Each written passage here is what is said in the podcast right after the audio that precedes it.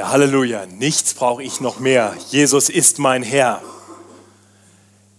Wir werden gleich eine Taufe feiern und das ist heute natürlich ganz besonders passend. Die beginnt schon auf dem Weg zum See. Das ist quasi so die, die Dusche vor dem Baden. Nicht? Und das symbolisiert die Taufe ja dann fast noch besser.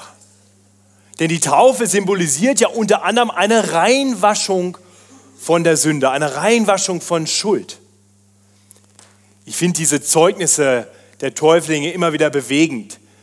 Und äh, ich fand es sehr, sehr passend und spannend zu hören, wie du, Max, gesagt hast, je mehr du dich mit dem Glauben beschäftigtest, desto klarer wurde dir, dass du Schuld hast, dass du Sünde hast. Du sahst auf all die Dinge in deinem Leben und du sahst, dass du davon irgendwie frei werden musst.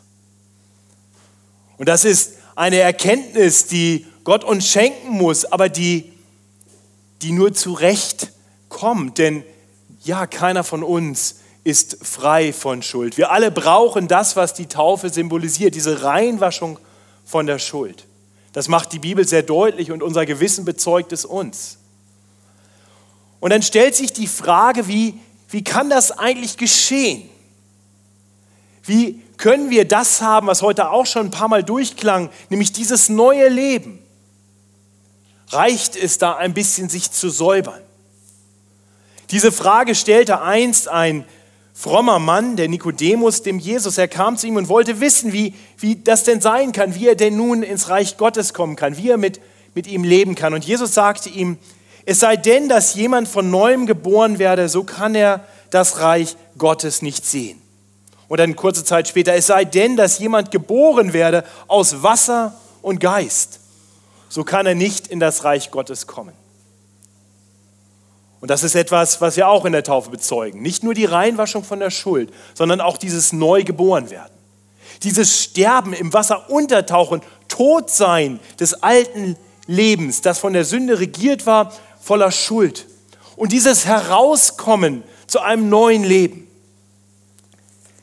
Wir sind davon überzeugt, dass die Taufe das heute nicht bewirkt. In der Tat, wir taufen euch genau, weil wir davon überzeugt sind, dass das in eurem Leben schon geschehen ist. Und deswegen haben wir die Zeugnisse vorher gehört und nicht erst nachher. Ihr könnt jetzt schon bezeugen, dass ihr ein neues Leben habt. Das heißt, die Taufe symbolisiert eine geistliche Realität. Ihr seid bereits gestorben. Ihr seid wiedergeboren worden. Und die Bibel erklärt uns, dass das etwas ist, das ihr nicht selber getan habt. Eure Wiedergeburt war genauso wie eure Geburt nicht eine Leistung, die ihr vollbracht habt. Paulus beschreibt es im Römerbrief in Kapitel 3, Vers 24 wie folgt.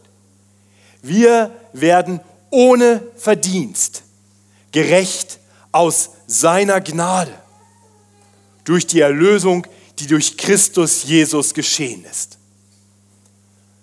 Das ist überhaupt das große Argument der ersten fünf Kapitel im Römerbrief, dass Paulus den Menschen deutlich macht, Paulus uns deutlich macht, dass, dass unsere Rettung eben nicht etwas ist, was wir erarbeiten, wo wir gut genug für sein müssen, sondern dass das etwas ist, das aus Gnade allein, durch den Glauben allein zu uns kommt.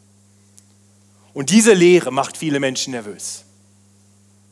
Ja, wenn es denn nicht an unseren Werken hängt, sondern am Werk Jesu, wenn es allein die Gnade ist, aus der wir vor Gott bestehen können, heißt das denn dann nicht, dass wir tun können, was wir wollen?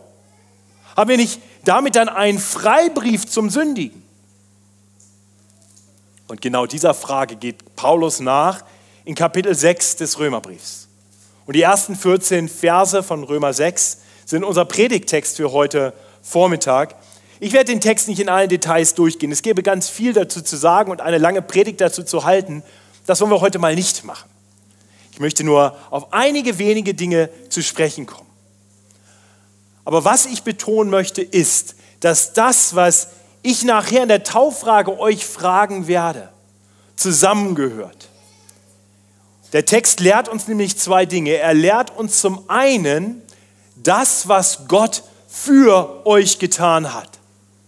Es lehrt uns, der Text lehrt uns, die Bibel lehrt uns, dass wir gerettet sind aus seiner Gnade. Das heißt, wir bedenken, was Gott für uns getan hat. Und dieses Werk ist noch nicht vollendet. Es geht weiter, also was er für uns auch noch tun wird. Andreas, gibst du uns die zweite Folie? Hm, funktioniert irgendwie nicht so gut. Ähm, dann machst du vielleicht lieber aus, sonst verwirrt es. Es geht also darum, zum einen zu bezeugen euren Glauben, durch den allein ihr vor Gott bestehen könnt. Aber wir werden euch auch eine zweite Frage stellen, nämlich nicht nur, ob ihr glaubt, dass Jesus Christus stellvertretend für eure Schuld am Kreuz von Golgatha gestorben ist und siegreich über Tod und Sünde auferstanden ist, sondern wir werden euch auch fragen, ob ihr von nun an unter der guten Herrschaft des Herrn Jesus Christus leben wollt.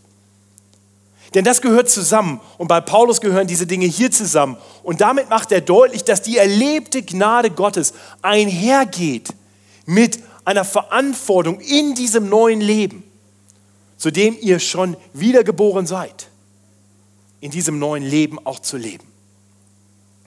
Lasst uns zuerst betrachten, was Gott für uns getan hat und auch noch tun wird. Ich lese uns Römer 6 und ihr werdet sehen, die ersten beiden Verse sind eine Frage und eine Antwort, nämlich das, was ich eben eingangs schon sagte.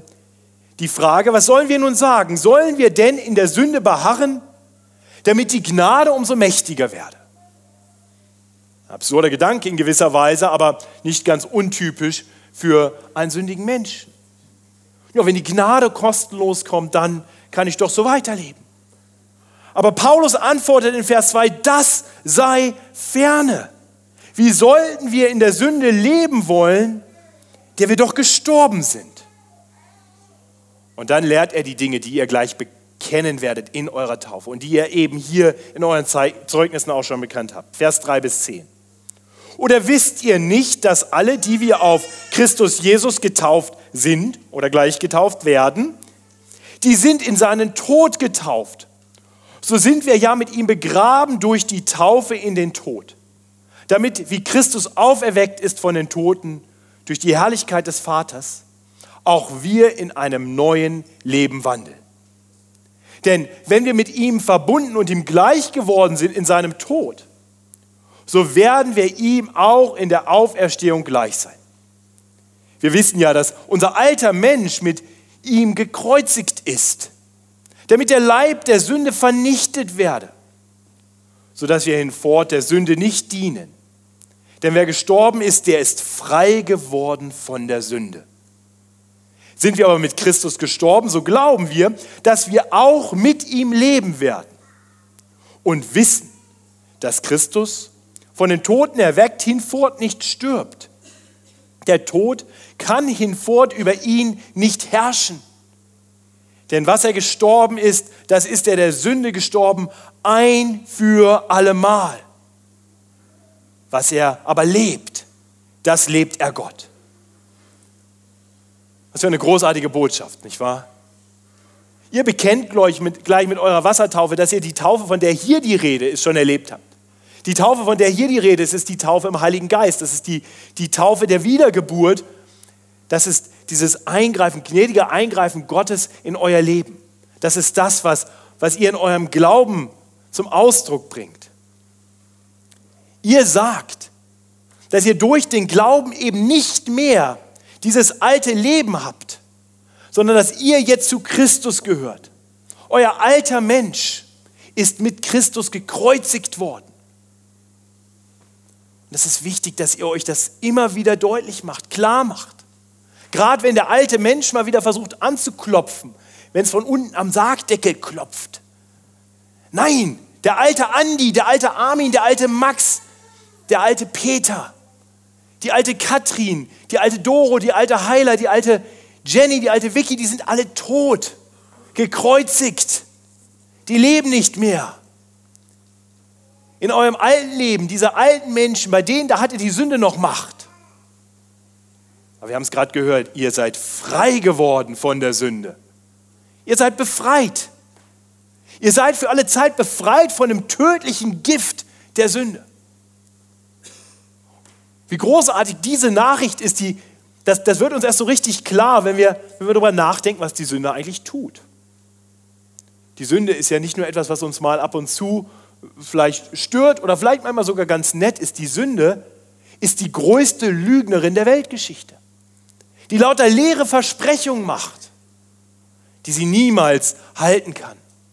Sie verspricht Befriedigung, aber, aber das ist bestenfalls sehr kurzfristig der Fall. Tatsächlich ist genau das Gegenteil der Fall. Die Sünde zerrt uns aus, bis sie uns letztendlich tötet. Die Sünde ist wie eine Droge. Sie, sie gibt für einen Moment vielleicht ein bisschen Glück.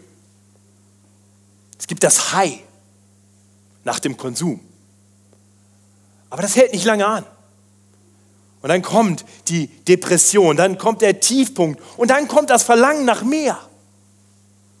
Es ist wie so ein Krebsgeschwür, es breitet sich immer weiter aus, es betrifft immer mehr Lebensbereiche. Und so führt die Sünde dahin, wovon Paulus hier spricht, zum Tod. Der Sünde Sold ist der Tod, so endet Kapitel 6 des Römerbriefs. Und ihr bezeugt in eurer Taufe, dass dieser Tod, den der alte Mensch der Sünde verdient hätte, schon stattgefunden hat. Wenn ihr ins Wasser geht, sagt er, dieser Tod hat stattgefunden. Und der Text sagt uns, er hat nicht im See, hier im Starnberger See stattgefunden, sondern der hat am Kreuz von Golgatha stattgefunden. Jesus Christus ist am Kreuz von Golgatha gestorben für Andi, für Vicky, für Jenny, für Katrin, für Max, für Heiler, für Peter, für Doro, für Armin. Er ist für euch und für alle von uns, die Jesus Christus als unseren Retter und Herrn kennen, gestorben, hat sein Leben gegeben. Der Sünde Sold ist der Tod und der Sold ist bezahlt. Und ich möchte jeden Einzelnen hier fragen, kannst du das von dir sagen? Weißt du das? Dass dieser Sold bezahlt ist? Dass du frei geworden bist? Alles, was es dazu tut, ist, alles, was es dazu braucht, ist einfach anzuerkennen, dass das, was Jesus am Kreuz getan hat, auch für dich gilt. Wenn du das im Glauben annimmst, dann ist das wahr. Dann darfst du ihm deine Schuld bringen und wissen, sie ist schon gesühnt, sie ist bezahlt, sie ist abgetragen. Und dann darfst du wissen, du bist frei. So wie Max das vorhin beschrieben hat. Nicht? Als, als ihm das dann klar wurde, dann merkte er eine neue Freiheit. So wie Vicky das beschrieben hat. Sie rannte raus und weinte und wusste, es hat sich was verändert. Die Last ist abgefallen und ich bete, dass ein jeder von uns das hier erleben durfte. Und wenn nicht, dann ist es mein Gebet, dass du das heute erfährst, dass du die Taufe erlebst und sagst, das gilt auch für mich, wenn ich es im Glauben annehme. So dieses neue Leben dann, dieses neue Leben, das ihr schon begonnen habt, das ist ein ewiges Leben, ist ein Leben unter der Herrschaft des Herrn Jesus Christus. Und deswegen möchte ich euch ermutigen, die Taufe ganz bewusst als ein Symbol dafür zu nehmen, dass euer alter Mensch ertränkt ist und ihr bereits ein neues Leben habt. Ein Leben, das ewig währt. Und dieses Leben ist noch nicht so ganz da. Das ist so ein bisschen wie mit einem Schwan, wenn der ganz klein ist. Habt ihr schon mal gesehen, wie ein kleiner Schwan aussieht? Welche Farbe hat der? grau, ne? Der, der ist schon Schwan, aber er sieht noch nicht so aus. Der wächst erst noch hinein. Und genau so ist das bei euch und bei uns allen. Wir, wir, sind, wir sind schon, aber noch nicht so ganz. Und, und was wir sein werden, das ist noch nicht ganz offenbar geworden, aber es wird eines Tages offenbar werden. Wir, wir nennen uns Christen und wir sehen so ein bisschen aus wie unser Herr, aber noch nicht so ganz. Aber in Vers 5 lesen wir, wenn wir mit ihm verbunden und ihm gleich geworden sind in seinem Tod, so werden wir ihm auch in der Auferstehung gleich sein. Das heißt, wir Christen werden leben, selbst wenn wir sterben. Und dann werden wir durch den Tod hindurch, der keine Macht mehr hat, auferstehen zu einem Leben, das noch vollkommener ist. Unser Bruder Fritz Günther Panier, der hat das geglaubt. Der ist so gestorben. Und bei ihm ist aus diesem sicheren Glauben jetzt absolute Gewissheit geworden. Er steht jetzt beim Herrn und ist verwandelt hinein in die Herrlichkeit des Herrn. Er, er ist befreit nicht nur von der Macht der Sünde, sondern auch von der Gegenwart der Sünde. Alter, Schwäche und Krebs haben keine Macht mehr, denn sie existieren dort nicht mehr. Und auch das werdet ihr eines Tages erleben. Dieser Triumph, diese großartige Perspektive, die steht uns noch bevor. Und doch leben wir nun in dieser Zwischenzeit. Und dieses Leben, das will gelebt werden. Dieses neue Leben will gelebt werden. Und deswegen verknüpft Paulus seine Worte über das, was Christus für euch getan hat, mit, einem, mit einer Aufforderung an die Gläubigen, dann auch anders zu leben. Ihr seid mit ihm gestorben, die Auferstehung ist mit ihm geschehen. Nun lebt auch darin, lebt eure Taufe. Und das ist der zweite Punkt der Predigt. Ab Vers 11 lesen wir diesen Aufruf so auch ihr. Haltet dafür, dass ihr der Sünde gestorben seid und lebt Gott in Christus Jesus. So lasst nun die Sünde nicht herrschen in eurem sterblichen Leibe und leistet seinen Begierden kein Gehorsam. Auch gebt nicht der Sünde eure Glieder hin als Waffen der Ungerechtigkeit, sondern gebt euch selbst Gott hin als solche, die tot waren und nun lebendig sind. Und eure Glieder Gott als Waffen der Gerechtigkeit. Das ist die, die großartige Wahrheit. Die gute Theologie der Verse 1 bis 10, die findet hier jetzt ihre praktische Anwendung. Haltet dafür, heißt es am Beginn von Vers 11. Haltet dafür, das heißt, nehmt das in Anspruch, glaubt das. Und das ist manchmal leichter gesagt als getan. Das ist, das ist so wie, dieses neue Leben ist so wie wenn, wenn einige Jüngere unter uns, die machen jetzt gerade Abitur. Victoria, bist du dabei? Es ist so wie, wie am Tag, nachdem du dein Abitur bestanden hast. Also nächstes Jahr, wenn du dein Abitur machst. Das ist so wie an dem Tag. Am nächsten Tag steht der Schulranz noch da und, und, und du könntest für einen Moment vielleicht denken, ah, ich muss ja jetzt wieder los. Aber nein, ich muss nicht mehr los. Oder, oder die Älteren unter uns, es ist so vielleicht, wie wenn, wenn sie das Rentenalter erreicht haben, aber dann morgens aufstehen, sich erstmal rasieren und die Sachen packen und Anzug, Krawatte an und es, ah, ich muss ja gar nicht mehr. Das ist vorbei, das war das alte Leben. Wie der, wie der Gefangene, der, der nach der Gefängnisroutine meint, noch agieren zu müssen. Aber du bist zu Hause, du, du kannst das machen, wie du willst. Es gibt keinen Wärter mehr, der dir sagt, wann es Essen gibt und wann du was zu tun hast. Aber ihr Lieben, wir alle kennen das, ne? dieses Gefangensein in alten Gewohnheiten. Und deswegen ist dieser Aufruf so wichtig. Haltet dafür dass ihr der Sünde gestorben seid. Haltet dafür, dass das wirklich vorbei ist. Paulus gebraucht dann hier ziemlich harsche Sprache, fast militärische Sprache. So lasst nun die Sünde nicht herrschen in eurem Leib, sterblichen Leibe und leistet seinen Begierden keinen Gehorsam. Auch gebt nicht der Sünde eure Glieder hin als Waffen der Ungerechtigkeit. Das klingt nach Kampf. Und es ist Kampf. Und auf der einen Seite in diesem Kampf steht die Sünde, die in dieser Welt, auf dieser Seite des Todes ja noch real ist. Die immer wieder ruft, die immer wieder behauptet, ich habe noch Anspruch auf dich, ich habe noch Herrschaft über dich. Und wenn wir diesen Kampf nicht annehmen, dann wird sie das immer wieder auch haben in bestimmten Lebensbereichen.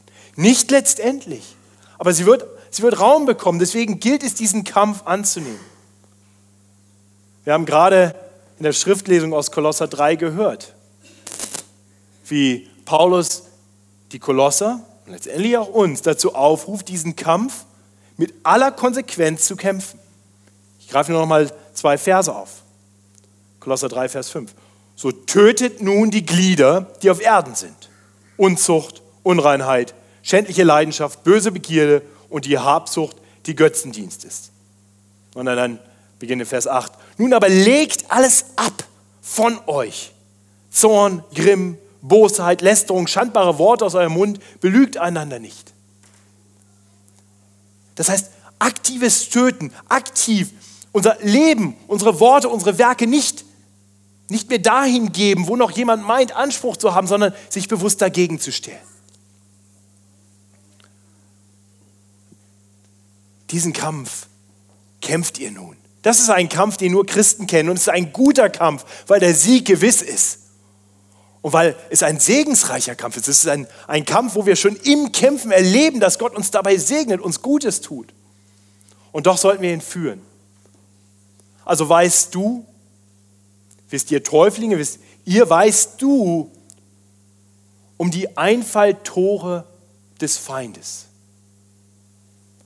Weißt du an, an mit, mit welche Versuchungen in deinem Leben Kraft haben, besonders stark sind? An, an welchen Orten oder zu welchen Zeiten? Die schändlichen Leidenschaften, die bösen Begierden, der Grimm und Zorn und die Lästerung und die Lüge, wann das in eurem Leben, wo das in eurem Leben besondere Kraft hat, wo das sich vielleicht immer besonders wieder einschleicht. Studiert das. Studiert euren Feind, damit ihr ihn besiegen könnt. Und dann meidet diese Situation, meidet diese Zeiten. Und wenn ihr das nicht könnt, dann bittet jemanden, vielleicht euren Taufpaten, vielleicht jemand anders aus der Gemeinde, für euch zu beten. Ich muss wieder in diese Situation hinein, in der ich weiß, dass es immer eng wird für mich. Bete für mich. Sucht euch jemanden, der, dem ihr euch offenbaren könnt mit, mit diesen Bereichen eures Lebens bittet diesen Menschen, euch zu helfen in diesem Kampf. Ich finde das immer schön, wenn, wenn sich die Täuflinge mit der Taufe in die Gemeinde aufnehmen lassen. Ich freue mich auch über die, die schon Mitglieder sind und sich taufen lassen. Aber ich freue mich über die Täuflinge, die dann auch Mitglieder werden. Und ich glaube, diesmal ist es so, dass tatsächlich alle Täuflinge entweder schon Mitglieder sind oder vorhaben, jetzt auch Mitglieder zu werden. Und das passt sehr gut, denn, denn dieses neue Leben, das lebt man nicht isoliert und alleine. Gott hat die Gemeinde gestiftet, damit wir es gemeinschaftlich leben können. Damit wir einander helfen können in diesem Kampf. Helft einander. Yogis Jungs brauchen ihren Yogi, damit er einen Matchplan erstellt, damit man das Spiel gewinnt. Und so ist das auch in diesem Kampf. Wir brauchen einander. Und dann lasst euch immer wieder zusprechen. Lasst euch immer wieder zusprechen, dass die Sünde letztendlich keine Macht mehr über euch hat. Auch dazu sind Geschwister gut. Wenn die Sünde einem so vor Augen steht und man fragt, bin ich wirklich neu geboren? Dann lasst euch zusprechen, ja, du bist aus dem Starnberger See hervorgekommen. Wir haben es gesehen und du hast das bezeugt und das ist wahr. Du lebst nicht mehr unter dieser Herrschaft. Du bist frei. Und in diesem Sieg sollen wir dann auch leben. Und das sind die letzten Worte von Vers 13. Die beginnen mit sondern. Sondern gebt euch selbst Gott hin, als solche, die tot waren und nun lebendig sind, und eure Glieder Gott als Waffen der Gerechtigkeit. Also auch hier aktiv kämpfen auf der richtigen Seite. Kämpfen mit Gott, kämpfen für den Herrn. Der Text aus dem Kolosser, den wir gehört haben, endete mit den Worten, alles, was ihr tut, mit Worten oder mit Werken. Greift wieder die beiden Dinge auf, die er auch bei der Sünde erwähnt hat. Mit Worten oder mit Werken. Das tut alles im Namen des Herrn Jesus und dank Gott dem Vater durch ihn. Ihr seid von heute an, ihr seid schon länger, heute bekennt ihr, heute habt ihr eure Diensteinführung als Botschafter Gottes. Ja, die Botschafter, die werden entsandt in ein anderes Land, um ihren Herrn, ihr Land zu repräsentieren.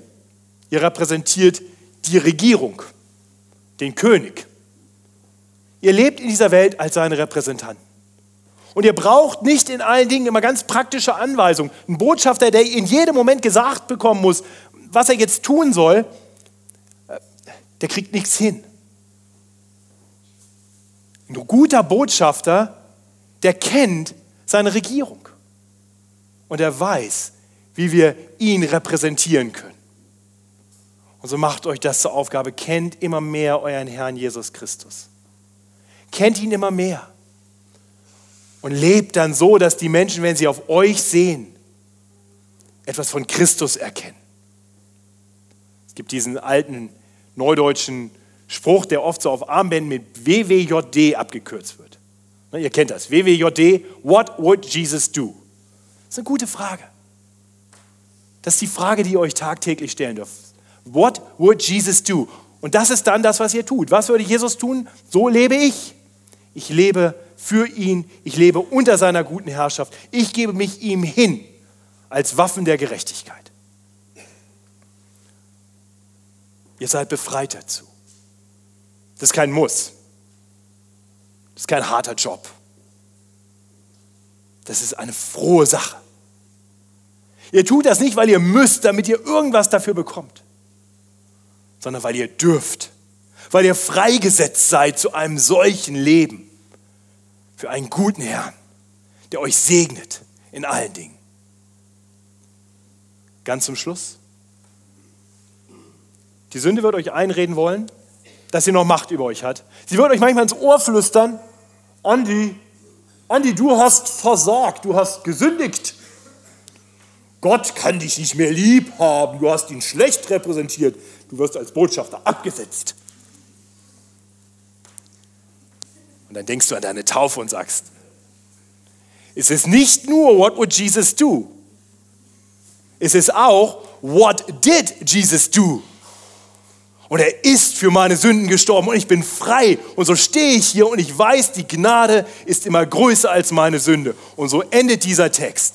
Die Sünde wird nicht herrschen können über euch, weil ihr ja nicht unter dem Gesetz seid, sondern unter der Gnade. Ich preise Gott dafür. Lieber himmlischer Vater, wir preisen dich, dass deine Gnade so groß ist, dass du ein herrlicher und ein guter Gott bist und dass du unsere Sünde gesühnt hast am Kreuz von Golgatha. Und dass wir das im Glauben so ergreifen dürfen.